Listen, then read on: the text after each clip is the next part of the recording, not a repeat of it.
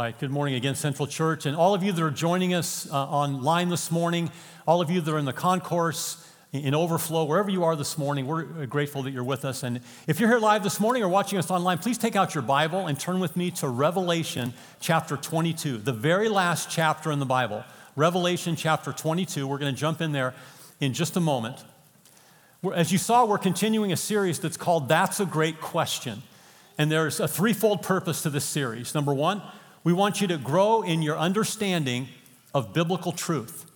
Number two, so that you can engage in conversations with people in your relational world about contemporary cultural issues and share with them what you believe from a biblical perspective. We want to equip you to better share biblical truth with other people.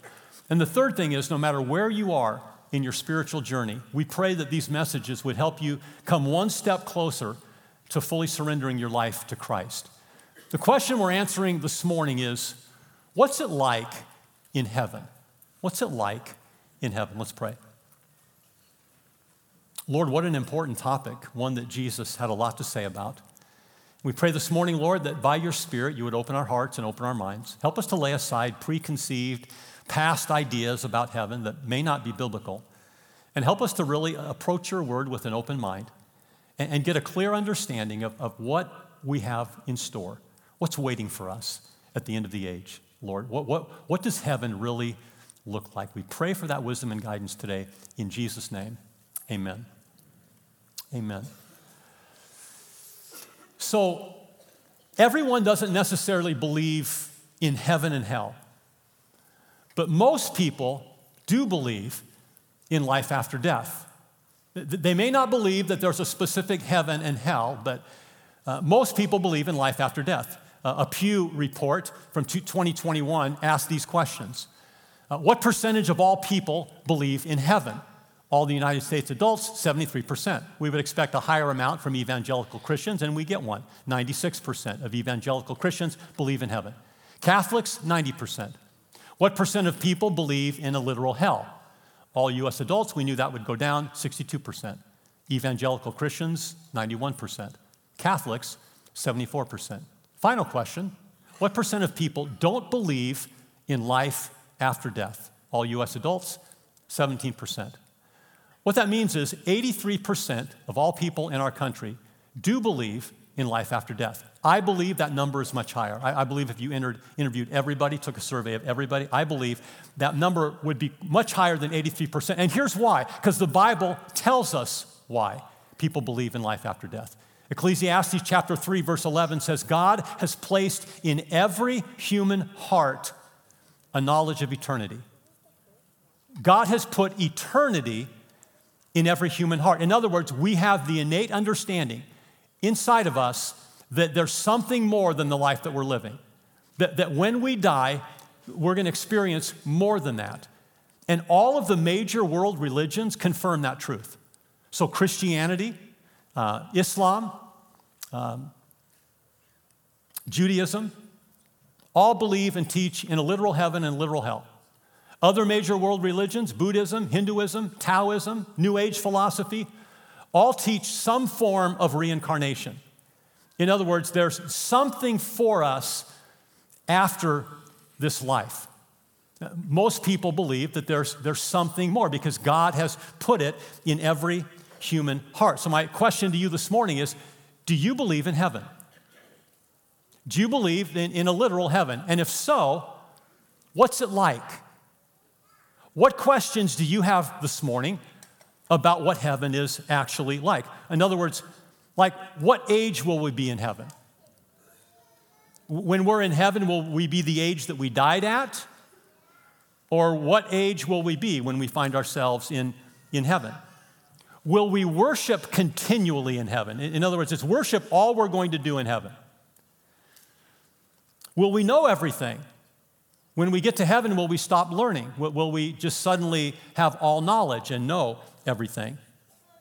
Really important question. Will we eat in heaven? I know you're asking that question. Will we recognize people from our lives when we get to heaven? Will there be animals in heaven? Will there be modern technology in heaven? What, what questions do you have as I prepared for this? Those were questions that came to my mind. Did you know there's actually a present heaven and a future heaven? Here's what Scripture says 2 Peter 3 12 and 13. On that day, uh, the, the, the end of human history, the day of the Lord, God will set the heavens on fire and the elements will melt away in the flames. But we are looking forward to the new heavens, say new heavens, and new earth. He has promised a world filled with God's righteousness. So there's actually a, a, a, new heaven and a new earth that's coming. That means the, the present heaven isn't going to endure forever. So, what do we know about the present heaven? Well, not a whole lot, some things.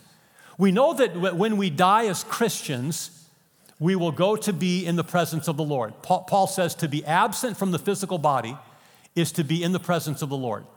We know that in the presence of the Lord there's fullness of joy. We know that there's peace. We know that there's, uh, from other scriptures, no death, no sorrow, no sadness. Jesus will wipe every tear away from our eyes. We, we know to some degree what, what that's going to be like. We also know that we're going to have some type of physical body in heaven. We're not just going to be spirits, although we, we will not have our resurrected bodies yet. That'll come later. We know that because it says of the martyrs in the book of Revelation that had gone to heaven uh, temporary heaven, that they wore robes and they waved palm branches. So they had some type of physical ability to wear a robe and to wave a palm branch. They weren't disembodied spirits. So, but beyond that, we don't know a whole lot about the, the present heaven, except that we die, we're going to be in the presence of the Lord and, and those things. But what about the new heaven? What about the new earth? So, what's going to happen is when God destroys this earth and when God destroys the current heaven, Heaven and earth are going to come together, and heaven is going to, to come to the earth. So we are going to live on a new planet. We are going to live on a new earth when God creates that new planet. So, what's that going to be like? That's what I want to focus on this morning. Um, let's read together Revelation chapter 22, verses 1 through 5, which, which gives us a little bit of a picture of that new earth. Then he showed me a river, verse 1, of the water of life, clear as crystal, coming from the Lamb of God, uh, the throne of God, and the Lamb. In the middle of its street, on either side of the river was the tree of life, bearing 12 kinds of fruit, yielding its fruit every month. And the leaves of the tree were for the healing of the nations. There will no longer be any curse and the throne of God, the Father, and of the Lamb, Jesus, will be in it. Notice they're both on the throne. And his bondservants, that's us, God's people, we will serve him. They will see his face, and his name will be on their foreheads. There will no longer be any night, and they will not have need of the light of the lamp uh, of a lamp nor the light of the sun, because the Lord God will illumine them and they will reign forever and ever. So, I'm going to talk about what those verses and a few others teach us about this new earth, this, this heaven that we have waiting for us in, in the future. And the first thing I want to say is this heaven will be filled with worship. Heaven will be filled with worship. Now, we're not going to worship all the time. Some of you are disappointed by that. Some of you are greatly relieved by that because the thought of just singing and worshiping forever isn't what you want. That's why you come 10 minutes late to the worship service, so you don't have to worship for a full 20 minutes, because it's not your thing right now. Okay? But we're not going to worship all the time, and I'm going to talk about the other things that we are going to be doing in heaven on the, on, on the new earth. So, a couple verses from Revelation. Revelation chapter 5, verse 11 and 12. John says, Then I looked again and I heard the voices of thousands and millions of angels singing all around the throne. And the living beings and the elders, the elders represent the church. And they sang in a, in a mighty chorus Worthy is the Lamb who was slaughtered or slain, Jesus, to receive power and riches and wisdom and strength and honor and glory and blessing. Skip back to chapter 4 verses 5 and 6. Another picture of worship at the throne. Out from the throne came flashes of lightning and sounds and peals of thunder. And there were seven lamps or torches of fire burning around the throne, which are the seven spirits of God. Let me stop there. The number seven in Scripture is the number of completion or fulfillment. It means this is a picture of the Holy Spirit in his fullness. So the full power and ministry of the Holy Spirit is present there. And before the throne, there was something like a sea of glass, like crystal. The, the worship in heaven is different than the worship we experience here on earth. So if worship isn't your thing right now, it will be later. Don't feel bad. Because what we're going to experience is going to be at a different level than what we're experiencing now. I want to say two things about this worship. Number one, it's experiential. It's experiential. It's going to be something we actually experience. Now, look at the language, look at the prophetic uh, picture we just got. From the throne of God comes lightning and thunder. Lightning in Scripture typically represents the power and the authority of God. Thunder in Scripture typically represents the, the voice, the booming voice of God. So, as, the, as the, the, the saints are gathered around the throne to worship Him, God responds with His voice and by demonstrating His power and His authority. It says that the, the fullness of the Holy Spirit is there around the throne. The, the Holy Spirit is doing what He does. Notice Father, Son, and Holy Spirit are all present at the throne in worship. And the Father is, is being represented with thunder and lightning. And then it says that there's a, a sea of glass. And there's a couple different thoughts from scholars as to what that might represent. We recognize thunder and lightning, what that probably represents. And the seven flames represent the full ministry of the Holy Spirit. The sea of glass could represent tranquility and peace. That when we come before the Lord in worship, we experience this incredible peace. No fear, no fear about what people are thinking that we're singing. We don't sound very good, or no fear about raising our hands. Just when we encounter the Lord in worship, we experience this incredible peace and tranquility. All, all, there's no problems that are going to interfere with our worship. We just enjoy the peace and tranquility of the Lord in His Spirit. The second thing I thought was interesting is, is they say that that sea of glass could represent like a mirror a mirror that serves to reflect everything that's happening on the throne the thunder, the lightning, the, the ministry of the Holy Spirit. In other words, a picture, if you will, watching fireworks over the ocean or over a lake. And you see the reflection in the sea or in the ocean or in the lake, and it, it just magnifies the brilliance of the fireworks. And there's a sense in which the, the, the Lord's magnificence and glory is just going to be magnified when we're in His presence, and it's just going to be absolutely brilliant. That, that's the worship that we will experience. It's, experi- it's experiential. The second thing about this worship I want you to see is that it's two way. It's two way worship. If I could be really honest with you this morning, I feel like a lot of times my worship, my personal worship, when I come and sing and praise the Lord, I feel like it's one way. I feel like I'm singing I'm lifting my hands. I'm telling the Lord how much I love Him. I'm, uh, you know, I'm, I'm bowing. I'm whatever. But I don't always feel like it's reciprocated. I don't always feel like I hear God's voice. And yet the worship in heaven is two way. Did you notice that? As we gather and as, as we sing, as we worship the Lord, the Lord speaks to us. The, the, Lord demonstrates His power. The Holy Spirit is working and ministering. There, there's a sense of peace and tranquility. There's a sense in which the, the glory of God is magnified, and we, we worship Him, and He and He ministers to us. And tonight at six o'clock, we have what's called Reveal Night. How many of you have been to a Reveal Night? It's a night of worship, and we, we modeled Reveal Night after this text in Revelation because we wanted to come before the Lord and we wanted to worship and reveal our heart to God.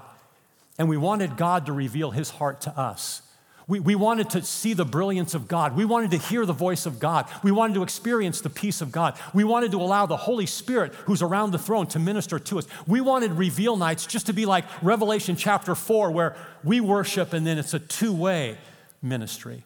So come tonight at 6 o'clock and experience God in His glory and in His brilliance. The second thing I want to say is this heaven will be filled with creativity heaven will be filled with creativity.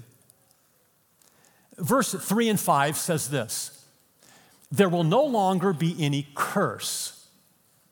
That's a flashback to the Garden of Eden and the sin of Adam and Eve, the Eve that brought a curse on God's creation. There will no longer be any curse, and the throne of God and the Lamb will be in it, and his servants will serve him. Say, serve him.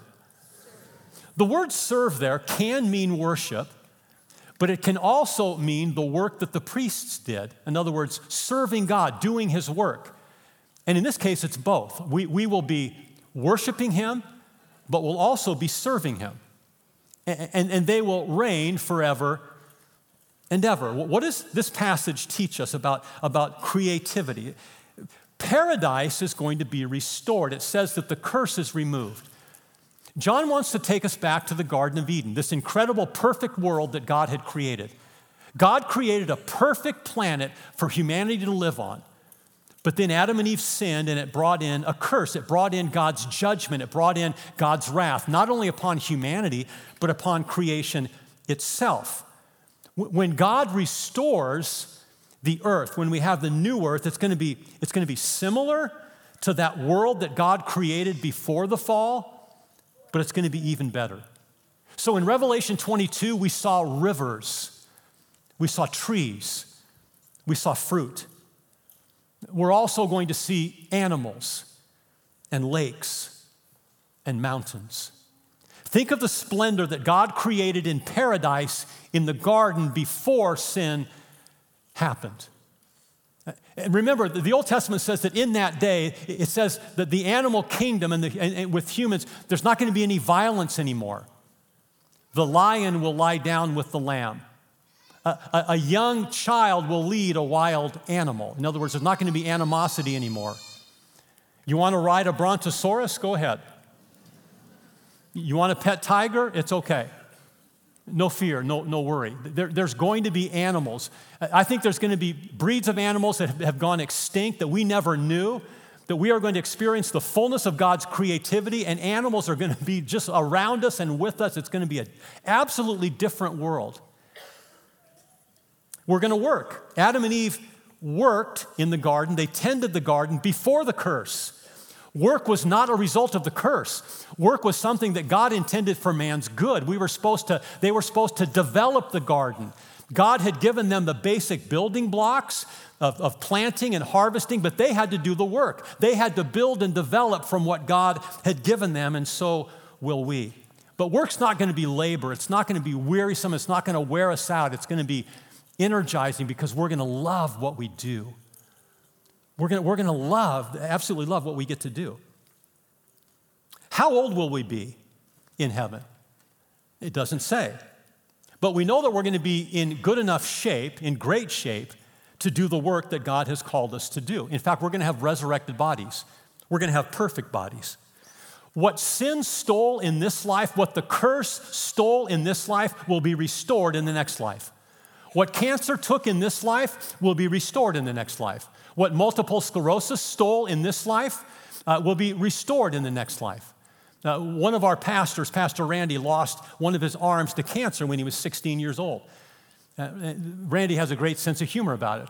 We'll say to Randy in the office, Hey, Randy, can you give me a hand? He'll say, That's all I can give you one hand. Randy will have two arms in heaven, fully functioning. Uh, we will have all strength. Everything will be restored. Everything that was lost in this life will be restored. We will be whole and complete again. I don't know what age, but I know that you're going to have power and energy in a resurrected body to do everything that God asks and wants you to do. And we're not going to stop learning. We're not going to become omniscient. We're not going to know everything. Uh, if we did, we'd be God. So we're going to be in a constant mode of learning and growing in our, in our understanding. Uh, we know that we're not going to know everything because, in, in, a glimpse, in a picture in Revelation about the martyrs that had died and gone to heaven, it says they didn't know everything. That they asked God, How much longer until you, you, you avenge our martyrdom? They, they didn't know everything in heaven, and neither will we. We will be in a constant state of growth and learning. I don't think our knowledge is going to regress. I don't think we're going to go back to the Stone Age. I don't think we're going to go back to what Adam and Eve knew. Look at how far humanity has come in, in their advancement, their progression, their development. I don't think we're going to go backwards. I think we're going to continue to grow and learn from the brilliance of the Creator. You are created in the very image and likeness of God, who is a creator. You are going to create. You are going to, going to grow in your knowledge of the brilliance of the God who created you, and you are going to love to build and create. Some vocations are not going to be necessary. I will be out of work because there won't be any more sinners to preach to. I'm going to have to find a new line of work. Uh, doctors will have to find a new line of work. There will be no sickness and disease. I assume firemen will have to find a new line of work. There's not going to be destructive fires ruining God's creation or natural disasters that ruin it. EMT might need to find a new position. But let me ask you this what, what have you not had a chance to pursue in this life for whatever reason? What, what would you like in eternity to study? What would you like to, to do? What would you like to grow in? Is there, is there a hobby or is there a vocation that you've always wanted to do, but you couldn't because you had a family or you needed to make more money or whatever? What do you love doing? What did God put inside of you? What's the dream? What's the vision? What's the calling? You'll have eternity to learn from God and to pursue that. Amen.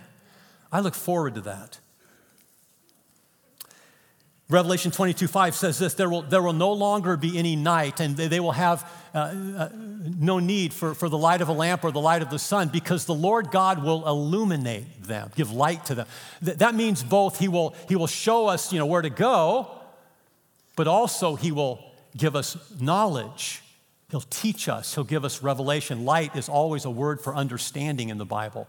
So God's going to continually be teaching us and growing us and helping us to learn. I love what Jonathan Edwards, he was a 18th century revivalist in America, he said this We'll have a never ending, ever increasing discovery of more and more of God's glory with greater and greater joy in Him this constant sense of learning and growing and discovering the brilliance of our Creator. And just like a parent delights in their child when they learn new things. Remember the first steps your baby took? Whoa, you've learned that skill. Or they rode a bike without training wheels and you just celebrated that. Or they, they won their first tennis match or, or whatever it was. I mean, my kids, now, they're now grown. They, they, have got master's degree. And my, my son, he was my, my assistant basketball coach. He did the offense. He was brilliant. He'd come up with these incredible plays and we'd run them and they'd work. And I'd be like, where'd you come up with that? I was so like overjoyed that my kid could do that.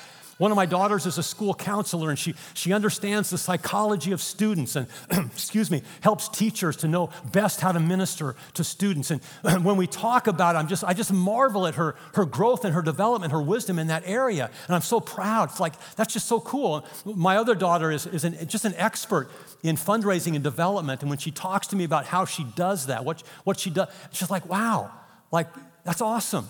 And God's going to feel the same way about you. As you continue to grow in your skill and ability and your knowledge, He's going to be so pleased as He sees your development and your growth. You know, Paul Cowan, our worship leader, Paul, are you here? Paul's not here. Paul, Paul writes, and he's so humble, we never even know when they're Paul's songs for the most part. Paul writes incredible worship songs. Got an incredible. Can you imagine the songs Paul will write after he sees Jesus face to face? Like, really? Like the, the songs that are going to come from that guy's heart that he's going to write when he's in the presence of the Lord? Wow.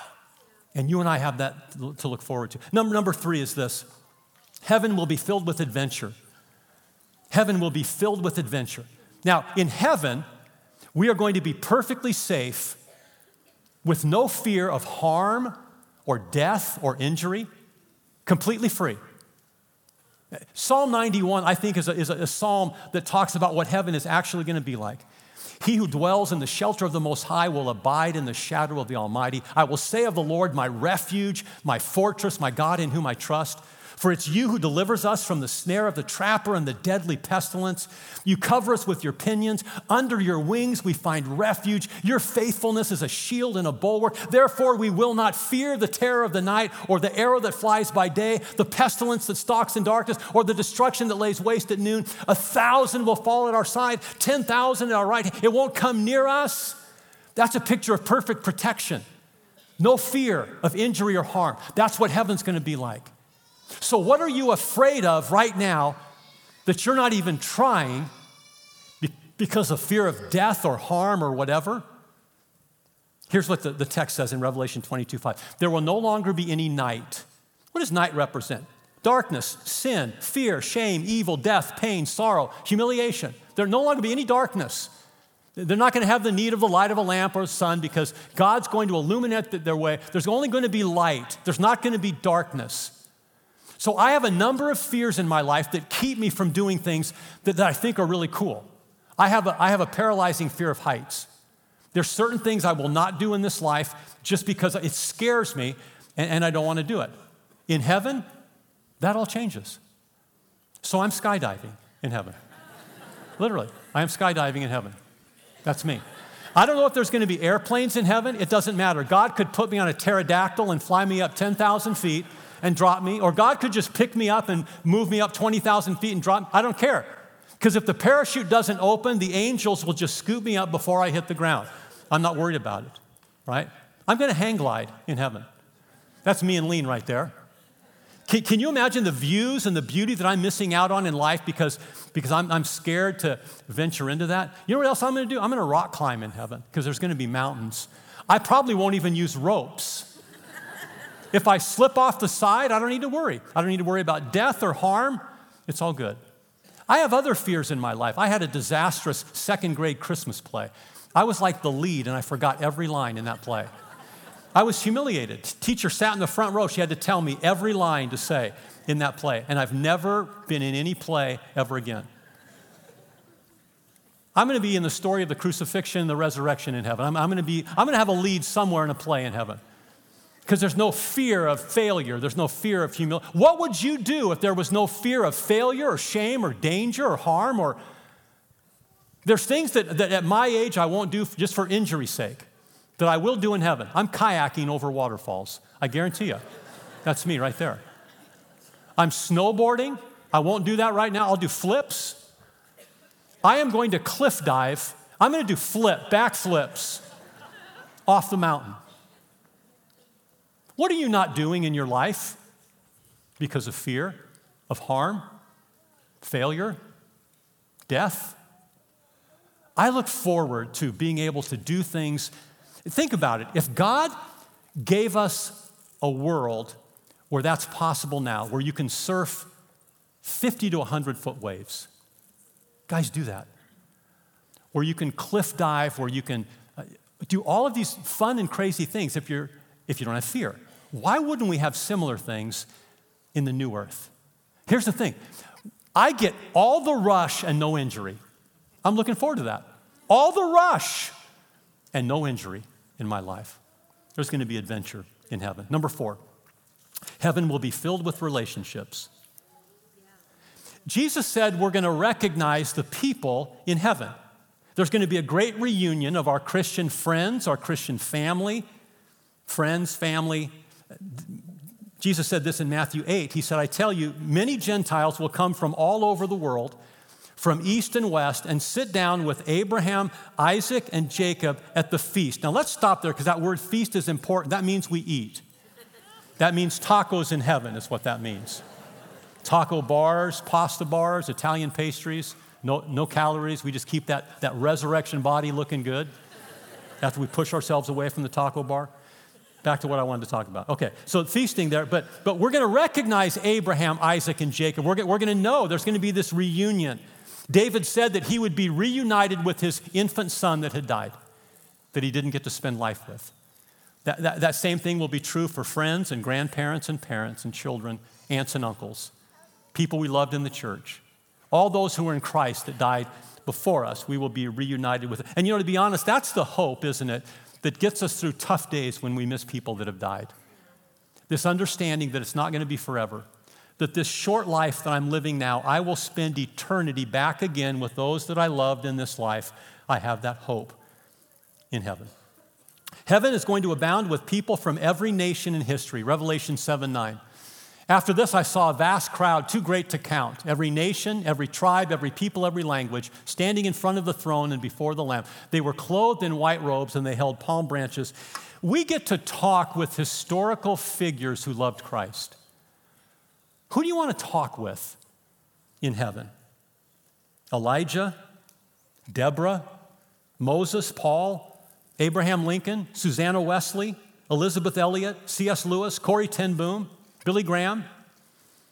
What was it like to preach in stadiums with tens of thousands of people and see them come to Christ? What was it like, Deborah, to lead the entire army of Israel as a woman into that battle and have victory? What was it like to hide Jews in Germany, Corrie ten? But what was that like? What kind of fear did you experience? I mean, what was it like, Abraham Lincoln, to lead the nation through the most horrific time ever? Like we get to spend time with people. And finally, our relationship with God is going to be deep. Uh, there will no longer be any curse, and the throne of God and the Lamb will be in it, and his bondservants will serve him, and they will see his face, and his name will be on their foreheads. We will see the face of God, and we will know him intimately. The questions that you have about your life why did they die? Why did I not get that job? Why did my husband or wife divorce me? Why did all these things happen? Lord, why all the hard things in life? Lord, I, I didn't understand that biblical concept. You'll have your chance to sit down with God the Father, God the Son, God the Holy Spirit, and talk about things in life. Write your questions down and take them with you to heaven because you'll get the chance. Paul says we are to live our lives on the earth with a constant awareness of heaven. In fact, heaven is supposed to be the motivation for what we do on the earth. Paul said this Colossians 3 1 and 2. Since you've been raised to new life with Christ, set your sights on the realities of heaven where Christ is, where he sits in the place of honor at God's right. Think about the things of heaven, not the things of the earth. We are to go through our life with heaven in mind. No matter how bad your life gets, you've got heaven in front of you. No, no matter how difficult your child's life becomes, you've got the promise of heaven. We, we, we are to be motivated by what lies ahead. And this life is so short compared to eternity in a new heaven and a new earth. Would you stand with me this morning?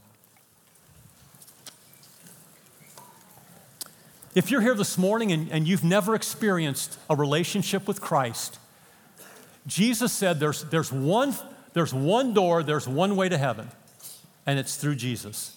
John 14, 6, Jesus said, I am the way, the only way. I am the truth, and I am the life. No one comes to the Father in heaven except through me. Everything we talked about today is wonderful, and it's probably better than I even explained. Do you want to be there? Why would anyone choose hell for their life when your loving Father and Creator created such an amazing place for you? And if you'd like to make that decision today, to choose Christ, to choose heaven over hell, we're going to have some people up here to pray with you, to talk with you about what that looks like, how you can enter into God's family and receive the inheritance of eternal life. Lord, this morning we are thankful for your word, the, the glimpses that you give us of what heaven will be like. Help us to, as Paul said, to set our minds on things above, not on things of the earth, the realities of heaven. Help us to be encouraged and motivated as we think about joining again friends and family that died in Christ that we will be able to see again. We love you this morning and praise you in Jesus' name. And everybody said, Amen.